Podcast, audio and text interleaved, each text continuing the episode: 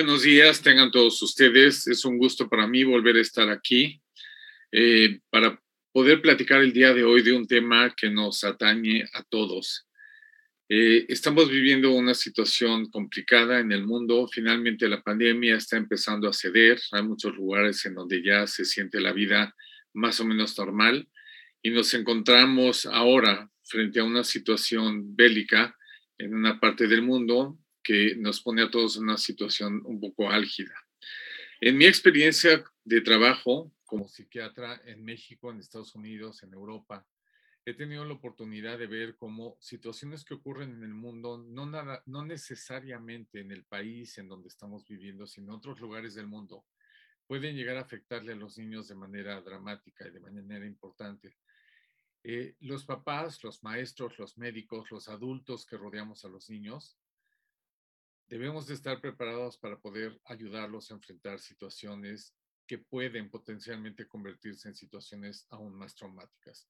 La plática de hoy, como en otras ocasiones, será un resumen de algunas de las experiencias que he tenido a lo largo de mi vida trabajando con situaciones críticas, situaciones de terrorismo, situaciones de desastres naturales y algunas otras, para al final de cuentas darles algunas pequeñas ideas de cosas que se pueden hacer tanto en la casa como en las escuelas, como en las empresas, como en distintos lugares para poder nosotros solventar esto que estamos viviendo. Lo digo de esta manera por dos razones fundamentalmente. Todos oímos de la pandemia eh, del coronavirus y a lo largo de este tiempo, además de haber dado algunas otras pláticas para el American Society, también hubo unas situaciones en donde llegamos a hablar de la segunda pandemia, que era la pandemia de la salud mental, de la salud emocional. Todos estamos de alguna manera afectados por esta salud emocional.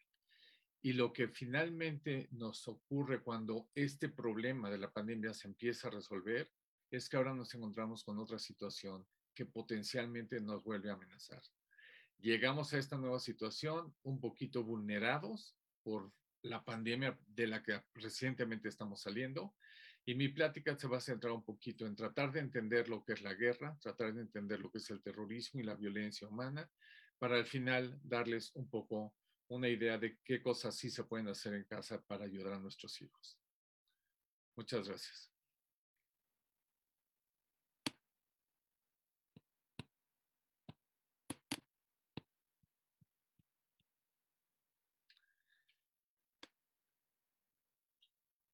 ¿Qué podemos hacer para que los niños este, puedan entender lo que es la guerra, lo que es el terrorismo y lo que es la violencia, sin que necesariamente les afecte la manera en que siguen trabajando con sus elementos como son la seguridad en sí mismos y como son elementos de salvaguardo? Ustedes podrán recordar de algunas otras prácticas en las que hemos estado, que yo les digo que la materia prima de la autoestima es la seguridad y el salvaguardo es una de las maneras en que los niños pueden desarrollar una sensación de que ellos están bien y de que su, estar bien se debe a que el entorno en el que están, el entorno familiar, el entorno social y el entorno inclusive del país en el que se mueven, es un, es un lugar que les ofrece un salvaguardo suficientemente adecuado. Lo malo es que una de las cosas que nos enseñó la pandemia es que ahora no podemos ser tan sectarios en términos de territorio tan territoriales, porque lo que pasa en un lugar termina afectándonos en otro lugar. Y los adultos nos hemos dado cuenta de eso en los últimos años a través de distintas cosas que han ocurrido. Ahora nos enfrentamos a una situación en la que, sin hablar de política, porque no es la meta de esta plática, sí vamos a hablar de qué es lo que ocurre cuando ciertos elementos personales, individuales, estatales, gubernamentales, sociales, se dan y ponen en riesgo ese salvaguardo con el que todos nos sentimos o en el cual nuestros hijos están sustentados para poder desarrollarse de una manera sana. Em, el terrorismo, la guerra y la violencia. ¿Cómo ayudar a sanar este, la salud mental de un pueblo?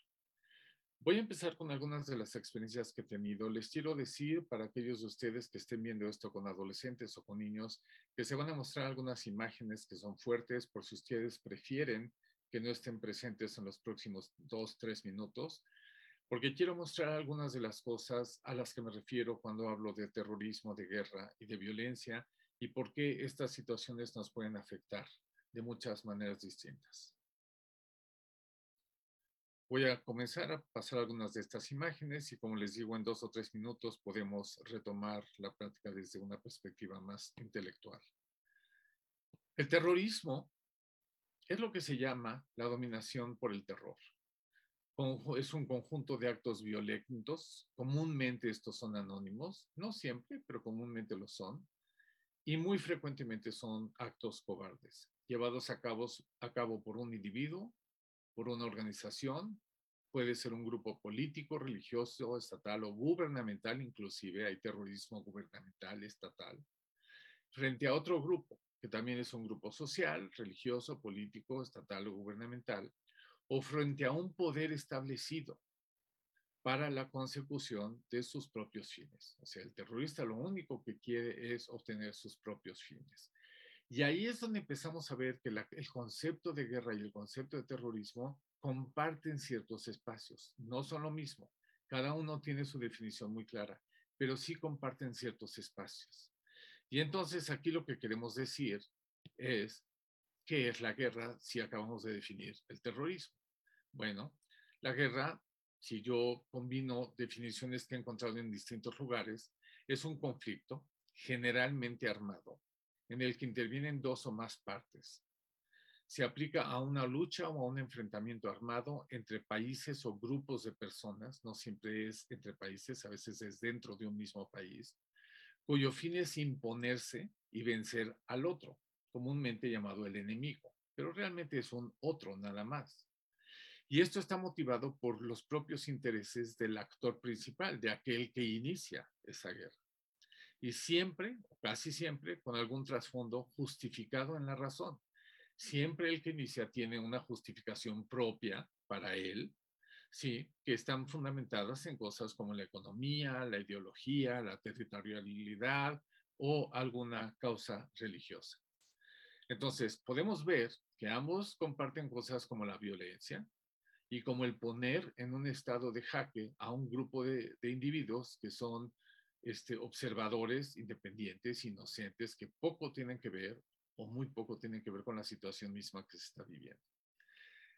Muchos filósofos que han tratado de entender y de explicar la guerra dicen que la guerra se justifica únicamente cuando ésta existe para defender a los inocentes, y eso nos queda muy claro a todos, si hay que defender a alguien, hay gente que ha entrado en guerras como la Segunda Guerra Mundial, quizá la Primera Guerra Mundial, para defender a civiles inocentes para restituir bienes arrebatados injustamente, ese es más difícilmente defensible, o para castigar acciones punibles, para defenderse de un ataque o para evitar uno este, que, eh, con el cual nos están amenazando. Entonces, los filósofos creen que la guerra es justificable cuando es una guerra defensiva, cuando se trata de tratar de impedir que algo me ocurra a mí. El problema con el que nos enfrentamos aquí es también un problema teórico filosófico, pero que es muy pragmático al mismo tiempo, que es este, ¿desde qué perspectiva? ¿Desde qué perspectiva voy a, voy a justificar yo si me estoy defendiendo o no? Si la gente a la que estoy defendiendo es realmente gente inocente o no si esos bienes a los que me siento que quiero restituir este, justificadamente eran míos o no lo eran. Entonces, la perspectiva aquí es lo que nos cega a todos los seres humanos. Y a la hora de que nos vemos cegados por situaciones muy personales, muy individuales, este, porque acuérdense que las guerras inician por los individuos. No hay dioses en el Olimpo que están tomando estas decisiones. Somos seres humanos que tomamos estas decisiones. No podemos evitar pensar en esto. ¿Desde qué perspectiva estoy tomando esta decisión? ¿Cómo entendemos entonces la violencia humana desde, este ángulo? ¿Puede el psicoanálisis o la psiquiatría explicar cómo es la violencia humana? ¿Pretendemos verdaderamente entender por qué los seres humanos cometen las peores atrocidades contra otros seres humanos? ¿Podemos entenderlo? ¿Podemos usar este entendimiento para planear cómo ayudar a sanar la salud mental de un pueblo?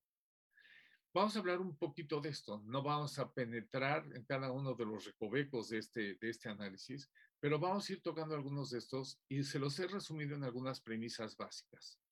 Aquí es donde vienen algunas de las fotografías.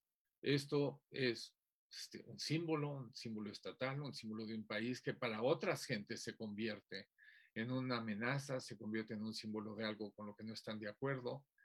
Y en el momento en el que el diálogo no se ve como una posibilidad más, entonces la gente recurre a esto. Y esto genera respuestas como pueden ser esto. Este, aquellos que estuvimos en Nueva York durante este periodo que, en el que ocurrió esto, verdaderamente tenemos estos recuerdos y aquellos que no estuvieron, lo observaron por televisión sin ninguna problemática. Esto es la punta de la isla de Manhattan en los momentos en que esto estaba ocurriendo. Otro ejemplo, el, maratón de Boston. Muchos de ustedes lo recordarán, un evento deportivo, un evento que poco tiene que ver con nada político, que tiene que ver con la salud, con recaudar fondos, con eh, juntar fondos para, para eh, instituciones o fundaciones importantes y con la salud y con transmitirle a los jóvenes y a los niños lo importante que es el deporte. Bueno, esto es lo que ocurre en un evento deportivo en Boston hace algunos años. Y lo que más tristeza y coraje da es que la gente que lo comete poco se da cuenta, como ven aquí en el círculo, que en ocasiones se encuentran niños involucrados, niños inocentes, que ellos llaman daño colateral, como si el nombre daño colateral justificara lo que este, ciertos seres humanos deciden hacer. Ha ocurrido en Irlanda, ha ocurrido en Pakistán, ha ocurrido en Afganistán, ha ocurrido en infinidad de lugares, justificado como guerra, como terrorismo o como violencia este, ante seres humanos. La guerra y el terrorismo son frecuentemente elegidos por los seres humanos, por motivos que ellos consideran justificables. No es que necesariamente son justificables para todo el mundo. Los seres humanos pensamos diferente y lo que para una persona es justificable, para otra persona no. Pero esos motivos son utilizados realmente para generar violencia, para provocar miedo y terror y muerte, para atacar a otros seres humanos, amenazando y destruyendo su seguridad, su tranquilidad, su paz, su bienestar, su salvaguardo, su capacidad de funcionamiento y en ocasiones su vida. Entonces entendemos que la guerra y el terrorismo son actos violentos elegidos y ejercidos por seres humanos contra otros seres humanos por motivos que para ellos son justificables, pero no para el resto de la gente o para el resto de la humanidad. Entonces, ¿cómo entendemos esto? Si son tan arbitrarias estas decisiones o tan sesgadas en el sentido de que para una persona tiene significado y para otra no, ¿cómo podemos empezar a entenderlo? Esto es lo que estamos viviendo los últimos días, las últimas par de semanas, en donde este, aquí pues habrá muchas justificaciones para pensar por qué se ataca a población civil, pero bueno, esto es lo que está ocurriendo en este momento. Y podemos tratarlo de entender, como les digo, no es una plática política, es una plática de tratar de entender lo que ocurre cuando alguien toma una decisión como eh, cometer un acto terrorista o lanzarse a una guerra por los motivos que a ellos les hacen sentido como si no hubiera ya mayores posibilidades de diálogo. Amos Oz, que es un autor que a mí me gusta mucho, nos explica dos cosas que a mí me hacen mucho sentido. Un conflicto inicia en la mente y en el corazón de las personas, no en los olimpos. Es alguien que está en una posición este, de cierto poder, no necesariamente son gobernantes, no necesariamente son líderes de instituciones o de organizaciones, pero alguien que tiene cierto poder y que por algún motivo personal, a veces patológico, desafortunadamente, a veces inteligente y justificado, inicia un proceso que va a causarle todo esto que hemos dicho a seres humanos en otro, en otro contexto y a muchos de ellos de una manera, eh, a seres humanos inocentes. Él dice, mi definición de una tragedia es un choque entre algo correcto y otro algo correcto o visto de otra manera, es un conflicto entre dos víctimas. A mí esta definición me gusta mucho porque por lo menos es una definición que dice, siempre hay dos lados a la misma historia y cada uno cree que tiene la razón. y cada uno cree que está en lo correcto. Y probablemente en muchos de los elementos que se están hablando, que se están poniendo en juego, tanto una parte como la otra saben que tienen la razón en ciertos elementos. Lo que nos pasa a los seres humanos es que de repente decidimos ignorar aquellos en los que tienen la razón el contrincante, el otro, al que llamamos el enemigo. Y a la hora de ignorar aquellos elementos en los que pueden tener la razón, rompemos el diálogo. Porque el diálogo está basado en mi capacidad empática, en mi capacidad de poder entender lo que el otro está viviendo, lo que el otro está pensando, lo que el otro está necesitando. Porque si solamente veo lo que yo estoy necesitando, entonces, claro, lo quiero obtener y para obtenerlo voy a usar el medio que sea este, el que esté a mi alcance. Y si esto es una guerra, pues ese es el que usaré. ¿Ok? Entonces, la pregunta que les vuelvo a decir es, ¿el psicoanálisis puede ofrecer estos entendimientos? Sí, lo puede ofrecer primero desde un contexto social, de una dinámica grupal, de la guerra y el terrorismo. Y aquí, como una especie de resumen, yo lo que les puedo decir es que los seres humanos tenemos instintos y estos instintos nos llevan a veces a tomar ciertas decisiones. Y el ser humano balanceado, el que puede tener un, balance adecuado entre sus sentimientos y su razón, esa persona que no le va a dar salida únicamente a su contexto este, intrapsíquico, a esos este, impulsos que están fundamentados, como decía yo anteriormente, a veces en la razón y a veces en la patología, a veces en el, en el pensamiento cuerdo y a veces en aquel que está distorsionado por mis propias necesidades individuales o por mis propias distorsiones patológicas. Entonces, esa persona, cualquiera de ellas que tome la decisión, tiene que asumir que le está tomando desde esa postura individual, y quizá egoísta, y quizá anulando por completo lo que la otra persona está queriendo este, transmitir, decir, dialogar, negociar.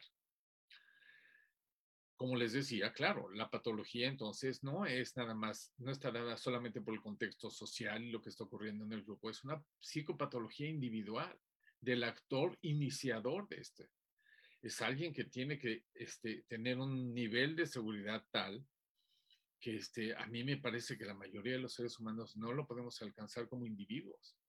Y entonces esto nos hace preguntarnos cosas como qué ocurre entonces cuando ciertos individuos están al frente de organizaciones, instituciones, grupos sociales, países, y están tomando decisiones que afectan no solamente a su grupo, sino a muchos otros. Esto lo tenemos que dejar como un cuestionamiento y que quizá en otra práctica podamos volver a tocarlo. Y en lo que nos queremos concentrar el día de hoy es en la psicología de las víctimas. Porque siempre que hay un conflicto armado, siempre que hay una guerra, siempre que hay terrorismo, siempre que hay violencia, hay víctimas. La víctima es aquella persona que sufre innecesariamente de los eh, estragos que causan estas acciones violentas generadas por otros seres humanos.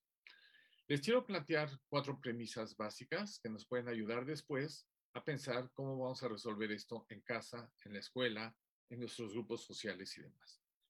La primera es, nadie se autodenomina como culpable. Siempre se acusa al otro es muy rara la persona que tiene esa capacidad, esa madurez de poderse voltear a sí mismo, a ver a sí mismo y poder decir, no estoy bien en esto, estoy viendo esto de una manera sesgada.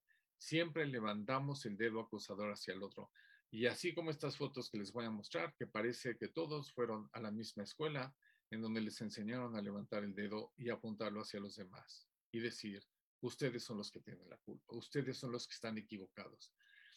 Es, no nos debe de llamar la atención el hecho de que la mayoría de los líderes este, utilizan un poco esta estrategia de culpar a los demás porque es una buena estrategia para lograr sus propios objetivos. La segunda premisa es el término criminal o cualquiera de sus sinónimos, sinónimos o no sinónimos, como lo pueden ser cobardía, insensatez, negligencia, si cualquier término que implique algo criminal, primeramente se aplica a los individuos y segundamente a las estructuras que ellos representan y que les dan su identidad. Pero final, al principio siempre es el individuo. Y así lo vemos nuevamente. Hay individuos que de alguna manera han tomado estas acciones, guerra, terrorismo, violencia, pero son estos individuos que posteriormente le llevan estructuras. ¿A cuáles estructuras? Algunas de estas, Al-Qaeda, la ETA, Hezbollah, eh, las FARC, el, el, IRA irlandés, las Brigadas Rojas italianas, Sendero Luminoso, Bader Meinhof, eh, los montoneros argentinos e inclusive gobiernos y líderes, sean electos o no electos.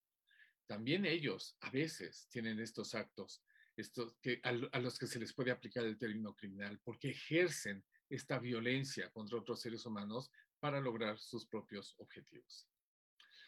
La premisa número tres es, los actores se consideran víctimas de humillación por parte de sus enemigos, como les decía, entre comillas, porque estos otros, los enemigos, tienen ciertas características que a los actores no les gustan, como por ejemplo, ideologías políticas, religiosas o personales que las ven como incompatibles como las de ellos. Y entonces estos actores utilizan esta humillación para poder decir, como estas ideologías que ellos están planteando, políticas religiosas, no son, no van de acuerdo a lo que yo pienso y a lo que yo quiero, entonces esto me, me da derecho, me justifica para poder iniciar un conflicto violento que lastime y que destruya a otros seres humanos. Dos, porque tienen posesiones que ellos desean. ¿Sí? Esto para muchos de ellos también lo justifica. Yo, estas personas tienen tierras que yo quiero, o tienen eh, sustancias que yo quiero, o tienen eh, conocimientos que yo quiero, y esto me vuelve a justificar el hecho de que yo tengo derecho a iniciar un conflicto terrorista armado para obtener lo que yo en este momento necesito o creo que necesito, sin importar eh, las consecuencias de seres este, inocentes que están alrededor de eso. La tercera es necesidades que ellos creen que resolverán a través de la violencia. La historia nos lo ha dicho infinidad de veces. ¿Cuántas guerras no han iniciado? Porque es más, porque les sirve a algunas personas para desviar la atención de otros problemas, de otras situaciones. Estas son estrategias algunas de ellas políticas, algunas de ellas maquiavélicas, que algunas gentes han utilizado por siglos, ¿sí? Este, y entonces las conocemos, las entendemos y no por eso se dejan de utilizar más. Regresamos entonces a cuáles son las condiciones que justifican actos violentos entre seres humanos, si es que podemos hablar de que algunos actos violentos pueden ser justificados. La defensa legítima, buscar el bienestar, la estabilidad y la prosperidad de una manera pacífica, que a veces requiere de una defensa legítima antes de poder llegar a ese bienestar y a esa estabilidad y a esa prosperidad en un ambiente de paz. Esta es la tercera premisa. Y la cuarta que les quiero decir es que el concepto de justificación depende de las normas sociales y políticas de cada época y de la narrativa histórica prevaleciente. Hay gente que en alguna época de su vida han sido nombrados terroristas y en otras épocas la misma persona ha sido llamada héroes. Tenemos aquí algunos ejemplos, ¿sí? Eh, cuando Nelson Mandela fue encarcelado y este, lo que se decía y se pensaba de él, y cuando Nelson Mandela es liberado y se convierte en el presidente, el primer presidente negro de una nación libre e independiente donde fue elegido democráticamente. Lo mismo podemos decir este, de Yasser Arafat, lo mismo podemos decir de este, Margaret Thatcher, eh, de cómo es vista en un momento de su vida y cómo es vista en el momento que decide hundir el Belgrano este, en la guerra de las este, Malvinas. Entonces, depende de la situación histórica en la que se está viviendo, depende de la narrativa prevaleciente en ese momento y de lo que los opositores están decidiendo plantear como una propaganda política también. Entonces, esta cuestión de la justificación, ¿qué justifica iniciar actos violentos? Nos deja con muchísimas más cuestionantes que con respuestas a lo que estamos buscando. Entonces, ¿quién define qué es lo que se vale y qué es terrorismo? ¿Quién define esto si es una guerra válida, esta es una guerra eh, terrorista? Bueno, número uno, los actos mismos, hacia quién están dirigidos. ¿sí? Número dos, los líderes. Los líderes son los que le ponen título. Observemos lo que está pasando en Ucrania en este momento. Los líderes en distintas naciones, incluyendo Rusia y Ucrania, les ponen nombre a lo que está ocurriendo. ¿Sí? Lo que uno llama una guerra justificada, otros lo llaman terrorismo y viceversa. Entonces, este, ¿quién define estas cosas? Bueno, los actos, los líderes. Tercero, la propaganda. Hoy en día vivimos en un mundo en el que los medios de comunicación y la propaganda y las redes sociales son utilizadas de manera muy amplia para mandar el mensaje que uno quiere, para que la gente termine por comprar ese mensaje y entonces se una a un lado o al otro, sin necesariamente tener la información que requiere para ello. Y finalmente las alianzas. ¿Qué alianzas existen? Y esto también define si lo que el otro está haciendo es válido o no es válido. Si mi amigo está haciendo algo que, este, pues yo lo voy a apoyar y voy a decir esto es válido, ¿no? Curiosamente, pocas veces se, se, cuestionan estas cosas. Y entonces, ¿pero qué es lo que este, parecemos estar olvidando cuando estudiamos estos actos terroríficos? Podemos hablar de las causas, podemos hablar de los líderes, podemos hablar de los seres humanos que toman las decisiones, de lo que siempre parecemos olvidarnos, fuera de unas cuantas menciones en las noticias o en lo demás, es esto, de las víctimas. ¿sí? Y hay víctimas en ambos lados. Y hay víctimas en todos los actos violentos que hay en el planeta. Como está habiendo víctimas hoy en día en la guerra, que nos motiva a traer esta plática, la guerra que está bien entre Rusia y Ucrania. ¿sí? Entonces, ¿cuál es la respuesta empática que tenemos los seres que no estamos viviendo en, en aquella parte del mundo, pero que sabemos que esto se puede este, acrecentar, como pensábamos que la pandemia no iba a acrecentarse cuando, cuando la pandemia aparece en, en China por primera vez y decimos, ay, pobre, pues sí hay que ayudarlos a que no, no tengan, no sufran mayor problema y demás, y unas semanas después era un problema mundial. Bueno, este es el miedo que mucha gente tiene en relación a lo que está ocurriendo hoy en día con la guerra nueva que acaba de surgir. Entonces, dentro de estas respuestas que tenemos, sentimos impotencia y sentimos miedo. Y si nosotros como adultos a veces sentimos esto, imagínense lo que sienten los adolescentes y los niños que no tienen esta capacidad de entendimiento que nosotros podemos tener en relación a ciertas eh, situaciones, que no pueden decodificar lo que algunos programas noticiosos están tratando de decir, que no pueden discernir entre qué está siendo verdadero y qué está siendo falso. Segundo, se establecen respuestas de descontrol y desesperanza. Lo hemos visto infinidad de veces, les voy a poner algunos ejemplos más adelante, de cómo la primera respuesta en los niños y en los jóvenes es sentirse fuera de control y sentir una desesperanza enorme. Se establecen temas que ya hemos hablado anteriormente, la respuesta aguda al estrés o el trastorno de estrés postraumático, ¿sí? que estos son respuestas eh, naturales del ser humano cuando se enfrenta a situaciones que no tienen él bajo control y que le pueden llegar a afectar y aparecen comorbilidades, como son la angustia, la depresión, el insomnio y algunas otras patologías emocionales, como lo vimos en la pandemia, como lo hemos visto en muchas otras situaciones. Pero entonces la pregunta que nos damos es esta. ¿Es aquí donde los papás, los maestros, los médicos podemos ayudar? Sí. ¿Podemos creer que estamos lejos y que los niños no saben lo que está pasando en el mundo? Pero esto es cierto. Vean ustedes este artículo que encontré hoy en la mañana en las redes sociales. Es de New York Times y nos está hablando de las posibilidades de una guerra nuclear. ¿sí? Un niño de 10 años que vea esto, un adolescente joven que vea esto, no está lejos de la guerra de, Croacia. No está lejos porque haya ido a, tomar un café con unos amigos a un restaurante. Eh, estas cosas empiezan a gestar estas respuestas de las que hablamos dentro de ellos. ¿okay? Y entonces la pregunta es, ¿qué podemos hacer? Y aquí les pongo un resumen de lo que podemos hacer. Primero, este, basados en modelos que hemos utilizado en años anteriores, ¿sí? en 1999 en el Centro Nacional para Niños Expuestos a Violencia, replicando este modelo de, que se había buscado en Yale, de que les voy a hablar en un momento, junto con el Departamento de Justicia. Se experimenta en 20 ciudades de la Unión Americana este, para tratar de encontrar parámetros que nos ayuden a resolver situaciones de crisis y prevenir que los niños y los jóvenes desarrollen eh, trauma, eh, reacciones agudas al estrés y trastorno de estrés postraumático y todas las comorbilidades que van pegadas a esto.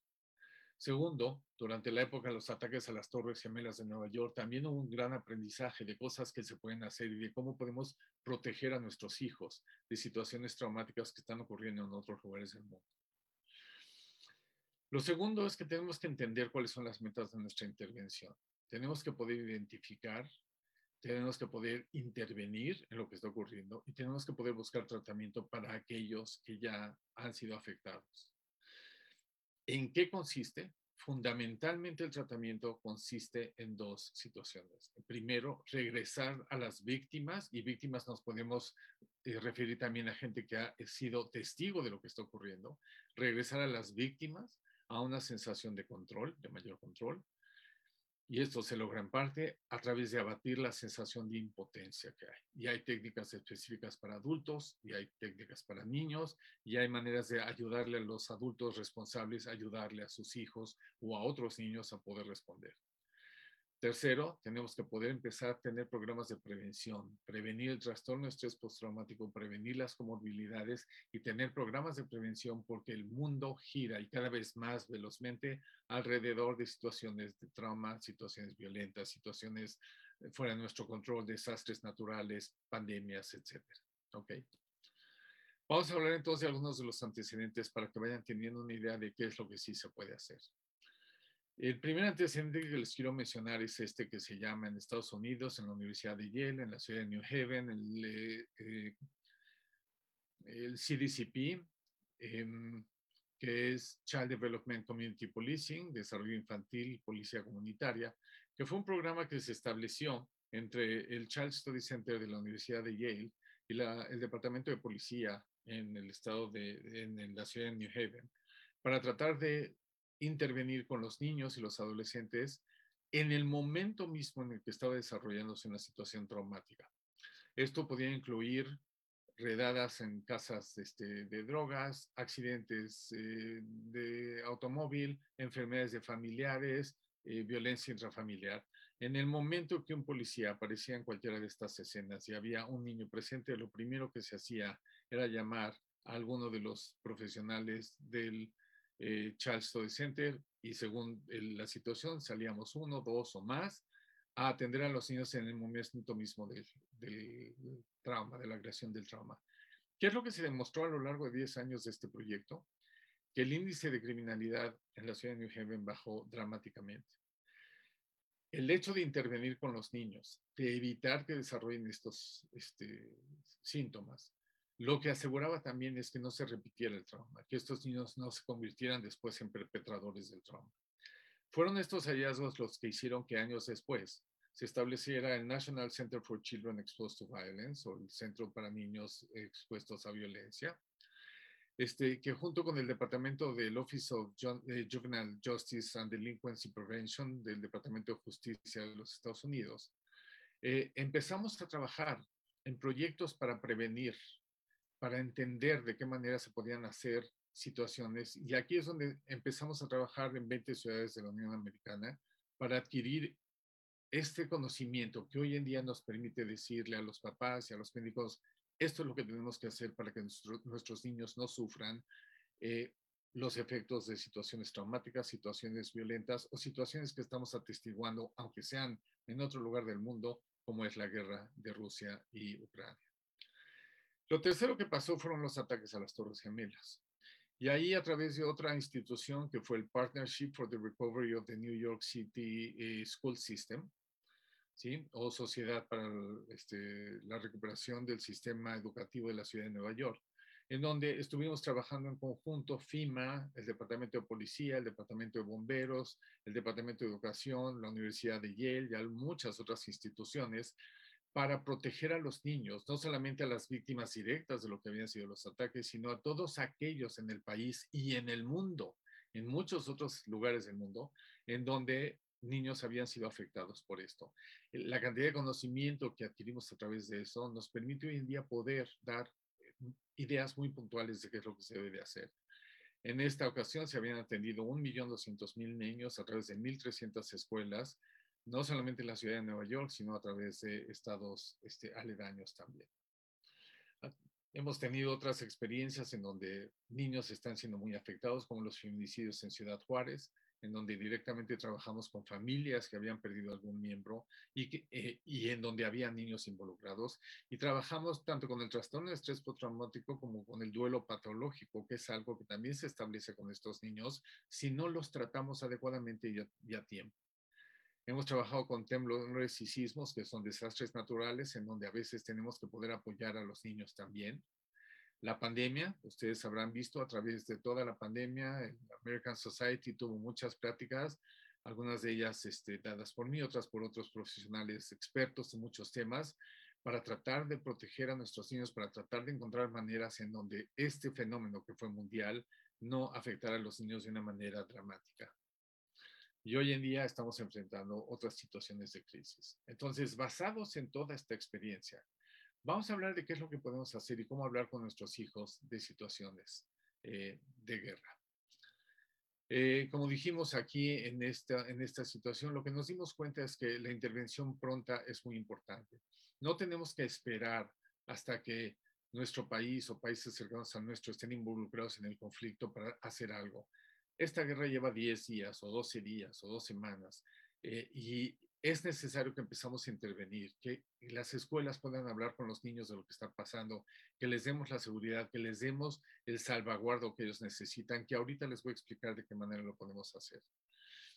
Una de las formas en que lo hemos hecho es abriendo unos cursos que más o menos son de seis horas de duración, en donde vienen todo este tipo de gentes, directores de escuelas, trabajadores sociales, psicólogos, personal general de las escuelas, como puede ser intendencia, la persona en la cafetería, maestros, alumnos en ocasiones, padres de familia, médicos de las escuelas, enfermeras. En algunas ocasiones lo hemos hecho en empresas también, en donde lo que se va a hacer en esto es organizar todos los siguientes.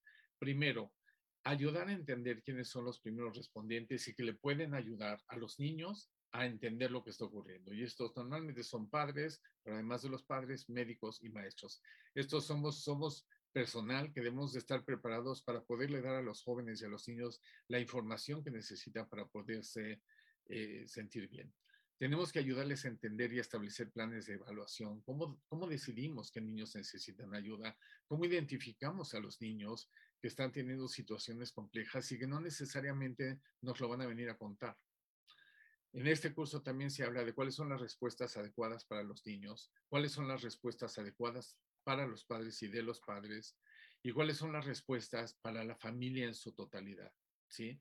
Y todo esto le permite entonces a estos grupos de gentes empezar a diseminar esta información de muchas maneras de las que vamos a hablar ahorita para que la gente sepa qué es lo que tiene que hacer. Además, tiene que haber un trabajo subsecuente porque no es la última crisis que vamos a vivir esto estén por seguros y entonces tenemos que estar preparados para poder proteger a nuestros hijos de otras, de otras formas, como identificando a los niños afectados, identificando a los niños vulnerables que aunque no estén afectados, se pueden afectar de una manera más fácil y esto nos da programas de prevención muy buenos, identificando a los adultos afectados, identificando a profesionistas y tratamientos específicos para condiciones específicas, y generando un sistema de apoyo multivariado a familias, escuelas, a empresas. Tenemos que organizarnos de esta manera. Les vuelvo a decir, mucha gente me dice, oye, pero la guerra está ocurriendo hasta allá, no nos está afectando de manera directa. Yo creo que sí nos está afectando de manera directa eh, y nos va a afectar de manera directa. Entonces, tenemos que poder estar eh, preparados para ayudar a nuestros hijos a no eh, recibir la resaca de todas estas acciones. ¿Qué otras acciones? Respuestas psicológicas y médicas. Tenemos que tener cierta información que nos permita responderle a nuestros niños de esta manera.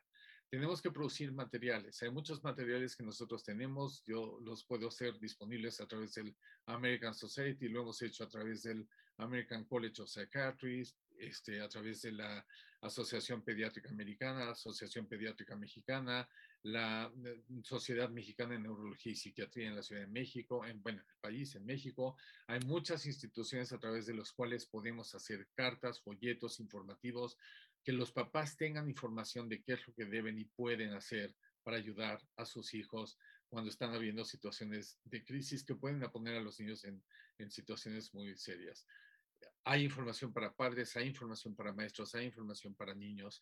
Este es un ejemplo de los que produjimos en, el National Center for Children Exposed to Violence, alrededor en donde se le dice a los papás qué se puede esperar, cómo identificar situaciones emocionales en los niños y cómo responder ante ellas. Todo este material está disponible si ustedes lo necesitan. Hay manuales, este libro se puede conseguir para gente que quiere trabajar. Este es más bien un manual profesional para gente que quiere trabajar directamente con este, niños que están siendo afectados o que ya fueron afectados por situaciones, este, por sus propias vivencias individuales, por todo lo que fue su patología previa a estar expuestos a estas situaciones. Y hay mucha investigación que está disponible este, que eh, como psicólogos. Primero, hay que generar seguridad. Y para generar seguridad tenemos que hablar con la verdad.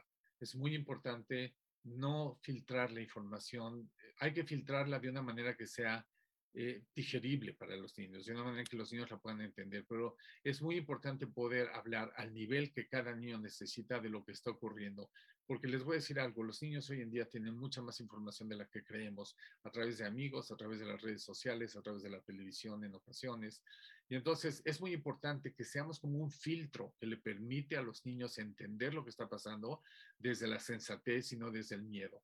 Eso es lo que quiere decir generar seguridad. Para generar seguridad tenemos que abrir canales de comunicación. Abran canales de comunicación con sus hijos. No crean que porque la guerra está ocurriendo a miles de kilómetros de acá, los niños no están preocupados por ello. Cuando leen cosas como lo que les mostré antes, se va a convertir esto en una guerra mundial, va a ser esto el inicio de la tercera guerra mundial, puede ser que haya una guerra nuclear, ¿qué es lo que está pasando? Algunas de estas cosas están justificadas, algunas de ellas obviamente no, algunas de ellas son el reflejo de la paranoia y del miedo que muchos seres humanos tienen y exhiben, pero algunas sí pueden estar justificadas. Es muy importante abrir estos canales de comunicación para que podamos explicarles a nuestros hijos o a los otros niños con los que tenemos contacto qué es lo que realmente está ocurriendo y qué es a dónde puede llegar y de qué manera podemos participar. Es muy importante no trivializar y no asustar este, al mismo tiempo. No podemos decir, ay, no pasa nada, no te preocupes, porque eso es trivializar, pero tampoco se trata de decir, hay que estarnos preparados porque esto se va a poner muy feo. Tenemos que explicarle a los niños a su nivel qué es lo que está ocurriendo y tratarles de dar esa seguridad de que se está haciendo todo lo posible para que de alguna manera no nos afecte a nosotros y les deje de afectar a las gentes que esto les está afectando. Como ustedes lo sabrán, hay infinidad de cadenas que se han hecho de firmar cartas, mandarlas a distintos lugares. Todo esto lo que nos hace es quitarnos esa sensación de impotencia. Ha habido grupos que han juntado dinero que lo han mandado a, las víctimas de ambos lados, ¿eh? tanto de Rusia como de Ucrania. Ha habido grupos que se han juntado para darle apoyo psicológico. Hay grupos de gente mexicana que se ha ido a Polonia a tratar de ayudar emocionalmente a la gente que está emigrando, que está huyendo, bueno, no emigrando, que está huyendo de la guerra en Ucrania y que está yendo a países como Polonia y llegan como refugiados y sí se les está ayudando. Entonces, poder hablar de estas cosas con los hijos también es una manera de decirles, no estamos, no estamos impotentes, a lo mejor estamos impotentes ante ciertas situaciones de la guerra, pero no ante otras. Y quitarnos la impotencia es una manera de generar, generar seguridad también. Hay que prepararse con entendimiento. Este, tenemos que tener mucha cautela los adultos en no solamente estar repitiendo o exhibiendo un argumento político, social, al cual a lo mejor no tenemos acceso absoluto. Es muy importante tener la preparación para poder no solamente entender lo que está ocurriendo, sino pensar en maneras en que esto se pueda acabar y no escale a un grado en el que verdad se pierda el control. Y para esto es muy importante buscar ayuda e información. A veces la ayuda que necesitamos es ayuda práctica, es ayuda psicológica, es ayuda para nuestros hijos. A veces lo que necesitamos es información. Y ahí sí les voy a pedir, como lo he hecho en muchas otras prácticas, por favor, tengan mucho cuidado, vigilen el flujo de información y vigilen la fuente de noticias. Este, hay, hay mucha gente que no malintencionada reporta sesgada una parte de la guerra, otras gentes otra. Si queremos tener la posibilidad de explicar lo que está pasando, tenemos que hacerlo de una manera no sesgada. Tenemos que tener información fehaciente, tenemos que tener información que trate de explicar lo que ambos lados de una situación como esta están sufriendo, porque les aseguro que hay víctimas de ambos lados. Recuerden lo que decíamos al principio, este tipo de situaciones inicia con individuos, no inicia con países, que posteriormente por situaciones, por propaganda, por información mal dada, se convierte en otro tipo de situación. Por eso es que no podemos participar de esa información mal dada. Tenemos que tener una información que nos asegure un entendimiento lo más claro posible de lo que está ocurriendo allá. Hay que atacar la desesperanza y la impotencia. Y eso puede ser desde escribir cartas hasta juntar dinero, hasta tratar de encontrar maneras de mandar comida para refugiados, hasta estas cosas a los niños los hacen sentir muy bien, los hacen sentir que están haciendo algo por gente como ellos, por niños como ellos, por niños que vivían una vida perfectamente normal como la que todos estamos viviendo. No, sé, algunos de ustedes que hayan tenido la oportunidad de conocer Ucrania, este, la ciudad de Kiev era una ciudad tan bullente como la Ciudad de México o como cualquier otra. Este, entonces los niños que vivían allá son como los niños que viven acá. Y estos niños nuestros entienden eso de una manera o de otra consciente e inconscientemente. Y entonces el poder hacer algo al respecto les ayuda con esta sensación de desesperanza y con la impotencia que están sintiendo. Es muy importante estar alerta para las comorbilidades y los cambios. Si los niños empiezan a exhibir situaciones como no dormir, no comer, cambios de personalidad, cambios en el vestido, estar irritables y de mal humor, algo está pasando. Y por favor, pongan atención a eso. Y si no saben cómo, busquen la ayuda necesaria. Habemos mucha gente que podemos darles la información necesaria para saber si lo que están viendo en sus hijos es importante o no es importante. Finalmente, quiero terminar con algo que les he dicho en otra ocasión, que es un trauma psicológico. Cuando un evento es agobiante, no anticipado o devastador, como puede ser la violencia, la guerra, el terrorismo, en este caso es devastador lo que está ocurriendo y causa que se inmovilicen los métodos normales, tanto los psicológicos como los biológicos. Se inmovilicen los métodos normales que usamos para disminuir el peligro y la ansiedad, o sea, cuando nuestras capacidades internas quedan fuera de acción, un estado interno se puede desarrollar y eso es lo que llamamos trauma, caracterizado por síntomas específicos muy desestructurantes como son la regresión y la psicopatología, y por una desregulación neurofisiológica, o sea, todo el sistema autónomo queda fuera de, control. Y esto que hablamos del trauma es lo que eventualmente va a generar la respuesta aguda al, estrés o el trastorno de estrés postraumático, que es con lo que más nos enfrentamos, no solamente hoy, en las próximas semanas, meses y años, después de un evento este, traumático mundial o local. El resultado de estas cosas es una parálisis afectiva, cognitiva y conductual y que están mediadas tanto por la psicología como por la neurología, así por el cerebro como por nuestra psique. Prevengamos el trauma psicológico. Ayudemos a nuestros hijos a que no estén enfrentando estas situaciones solos, sin información, sin el apoyo de sus padres, de sus maestros, de sus médicos, de sus psicólogos, de sus coaches, de los adultos a su alrededor. Recordemos que la salud mental es salud. Muchísimas gracias. Espero que esta plática les haya servido y estoy a sus órdenes, como siempre lo he estado, para proporcionarles la información que necesiten o para cualquier duda o pregunta que quieran tener. Muchas gracias nuevamente a la American Society por hacer estas pláticas y estos foros disponibles para todos ustedes, para todos nosotros, y espero que pronto podamos hablar de temas más alegres, más este, buenos y menos, menos traumáticos para toda la población. Muchas gracias.